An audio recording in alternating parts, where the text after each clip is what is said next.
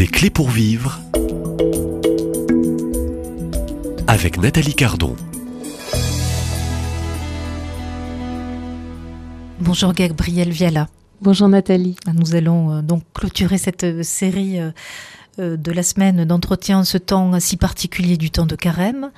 Et on, on vous retrouve dès lundi dans la suite de cette série des clés pour vivre, toujours autour de cet ouvrage que je conseille, et éduquer la conscience dès l'enfance, s'entraîner, se relever, grandir euh, dans le bien. C'est le sous-titre hein, paru aux éditions euh, Artege. Je rappelle que vous êtes mariée, mère de famille, euh, que on peut dire vous intervenez régulièrement auprès des prêtres aussi, oui, et auprès auprès des familles. Oui, auprès des couples. Des couples surtout. Donc, voilà, euh, j'ai pu euh, faire quelques fois auprès des adolescents pour la chasteté. Ah oui. des belles expériences aussi. Et vous avez également, et, je l'ai euh, sur ce bureau, écrit un livre toujours aux éditions Artege. Je conseille ce livre aux parents sur le thème de la chasteté.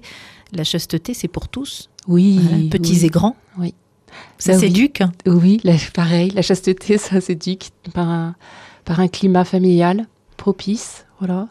Et puis, euh, vous m'aviez dit, Nathalie, plutôt sur le sur la croix aujourd'hui pour le vendredi. Et, aujourd'hui, on est un vendredi particulier puisque dans ce temps liturgique de carême, c'est un vendredi de, de carême. Et j'aimerais bien vous interroger, vous faire un peu euh, méditer sur euh, ce mystère qui se vit dans ce moment ultime où Jésus donne sa vie, il se dépossède, il se donne, il se donne au fond pour l'humanité, pour euh, chaque euh, créature. Alors, euh, que nous dit en, ce vendredi Et j'ai presque envie d'inviter chacun des auditeurs qui vous écoute aujourd'hui, Gabriel Viala. Puis je les invite aussi à, vous lire hein, dans ces ouvrages précieux, euh, des ouvrages qui invitent aussi à la réflexion, à réveiller peut-être euh, notre conscience, la remettre en route, l'interroger, euh, ne pas craindre. que nous dit notre conscience, Gabriel Viala, face à ce grand mystère où Jésus lui-même souffre et meurt sur cette croix alors, euh, par sa passion, le Seigneur euh, forme notre conscience et, surtout, il nous appelle à lui.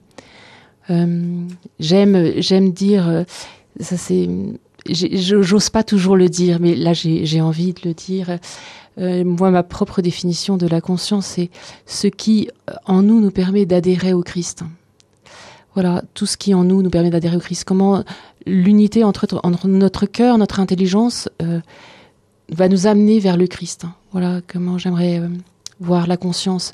Et en fait, le, Seigneur nous attire à lui euh, sur la croix et par toute la passion, le chemin de la passion. Vous avez redit euh, le sous-titre et du coup, j'ai tilté. Il y a quelque chose qui s'est allumé en moi avec le terme se relever. Sur le chemin de la croix, le, Seigneur déjà prend sur lui tout tout le poids de notre existence, toutes les souffrances, toutes nos erreurs, tous nos péchés ça, fait, ça fait un poids énorme. Hein. Et donc, euh, il tombe. Hein. Hein, c'est euh, le chemin de croix, il, tombe pour la première fois. Puis il tombe pour la deuxième fois. Et puis souvent, dans nos, dans nos épaisseurs humaines, lorsqu'on fait le chemin de croix, on est déjà nous-mêmes las au bout du deuxième. C'est, on regarde peut-être l'heure, on est déjà fatigué du chemin de croix. Et le Seigneur tombe pour une troisième fois. Et puis là, et puis là, il y a Simon de Sirène. Et donc, pareil, dans, ce chemin de croix, le Seigneur nous montre que nous avons besoin d'aide dans la formation de nos consciences. Nous avons besoin de, présence. Nous avons aussi besoin de consolation. Hein. Il y a la, belle figure de Sainte Véronique pendant le chemin de croix.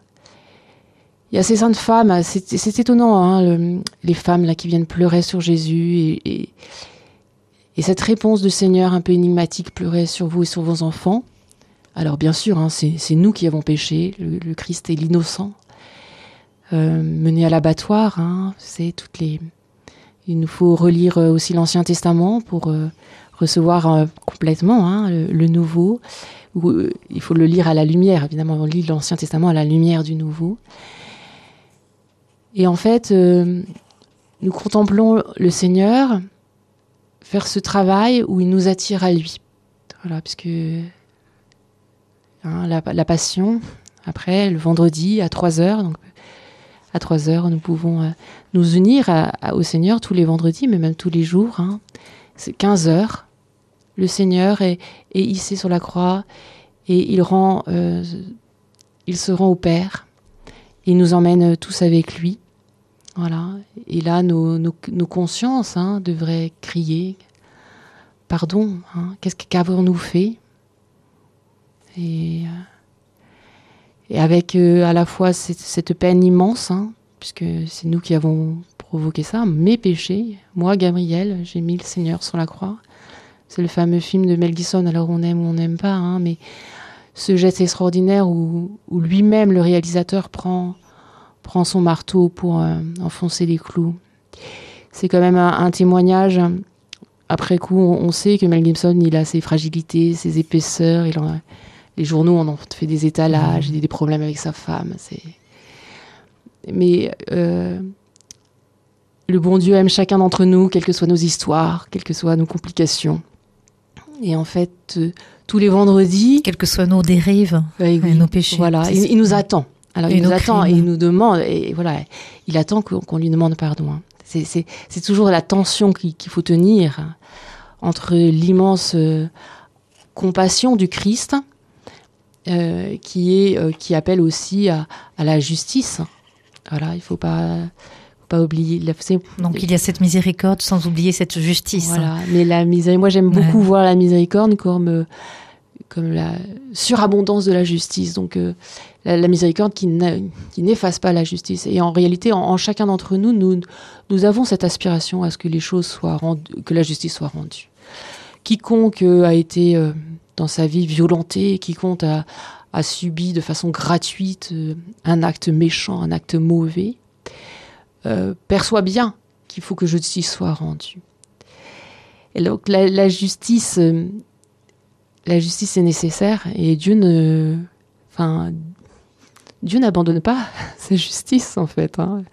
Je sais pas, je, je, suis pas une spécialiste de saint Thomas d'Aquin, mais j'ai suffisamment vu pour que la justice vous soit. Vous le citez dans votre ouvrage. Hein. Oui, j'aime hein, bien. Mais ce que je veux dire, c'est qu'il y a des morceaux, quoi. C'est lourd. Enfin, c'est du saint Thomas d'Aquin. Oui, oui, mais que, il faut, euh, il faut quand même, euh, on peut pas évacuer la justice.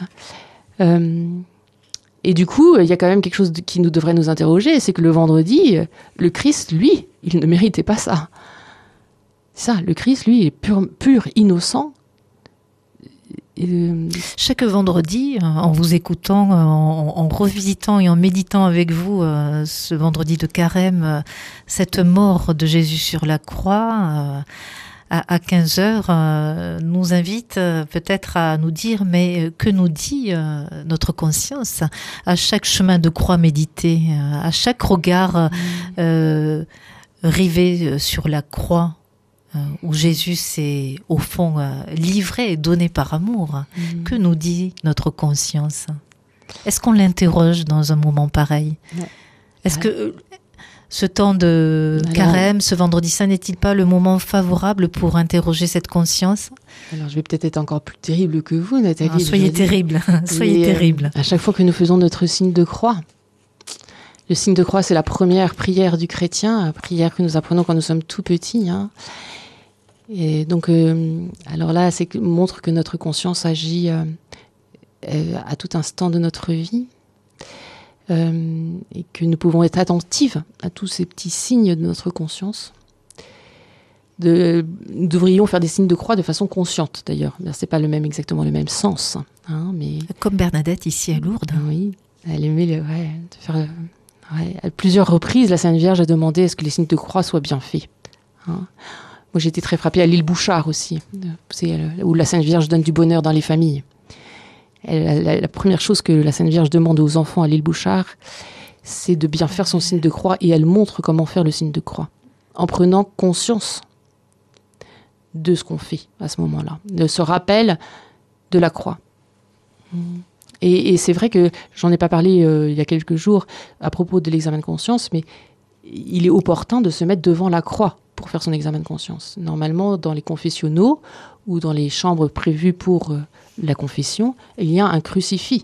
Et donc nous ne nous adressons pas au prêtre, mais enfin à travers le prêtre, nous nous adressons au Seigneur, au Seigneur sur la croix. Et ça peut, ça aide beaucoup d'ailleurs de penser à Jésus sur la croix pour, pour prendre conscience de nos péchés. Donc nous pouvons, en cet instant bien précis, Gabriel Viella, ceux qui le souhaitent en toute liberté, sans aucune pression, faire ce signe de croix au nom du Père, du Fils et du Saint-Esprit.